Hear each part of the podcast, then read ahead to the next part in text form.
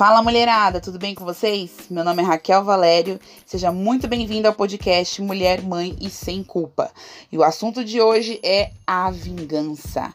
Mas antes de qualquer coisa, se você estiver em alguma rede social ouvindo esse podcast, deixa seu like, compartilhe, comente para que esse áudio possa chegar para um monte de mulher aí que você conhece. Bom, com certeza já aconteceu com você de uma pessoa te decepcionar, trair sua confiança, te tirar o chão de verdade e dentro de você começar aquele sentimento enorme de vingança.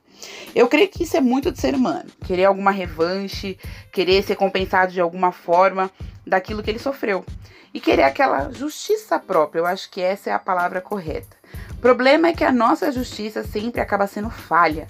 Porque a gente entende que vingança, ela precisa ser aquele plano arquitetado por algum tempo e depois executado, né? Por exemplo, alguma coisa acontece hoje e algumas mulheres ficam fazendo alguns planos maquiavélicos que podem se vingar daquilo que aconteceu daqui a algum tempo, como se fosse aquele ditado popular, né, que vingança é um prato que se come frio. Mas para mim, na verdade, a vingança ou a justiça própria é algo que só nos corrói por dentro a gente acha que está abalando, mas na verdade quem mais está sofrendo é quem deseja essa justiça própria. Tem pessoas que até desenvolvem doença, câncer, alergia e tudo mais, porque está no interno e com o tempo o externo vai mostrando. E você pode procurar qualquer médico especialista que ele não vai conseguir descobrir o que está acontecendo, porque é algo físico. É muito mais emocional, é muito mais carnal. E muitas vezes a outra parte, a que te machucou, que te feriu, tá mega bem. Ela tá ali no Instagram postando, fazendo um monte de coisas e você tá se mordendo por dentro pensando, caramba, como é que essa pessoa consegue dormir de boa? Como é que ela consegue ter uma consciência tão tranquila depois de tudo que ela me fez? Ou então a gente vai lá e apela para Deus, né? Fala: "Ah, Deus, queima ela, Jesus" como se Deus fosse obedecer alguma das nossas ordens, ou como se fosse que Deus vai executar exatamente o mal que você deseja para outra pessoa.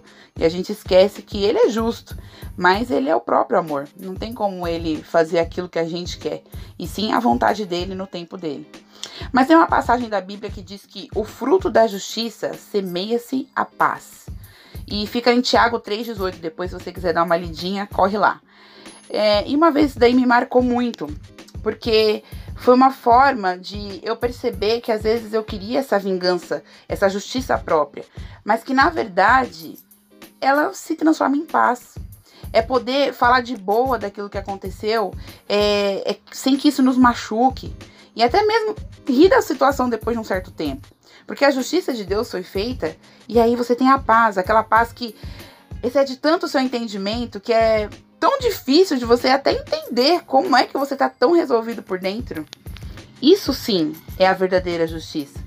É essa justiça que é feita a seu favor, quando você lembra de uma coisa que te machucou tanto, mas que você tá em paz, independente daquilo que acontecer com a pessoa. Se ela se der bem na vida ou se ela se der mal na vida, você está em paz. Você precisa dessa paz interior. É essa a justiça feita ao seu favor. Até o próximo podcast. Não esqueça de deixar seu like, compartilhar e comentar. Um beijo.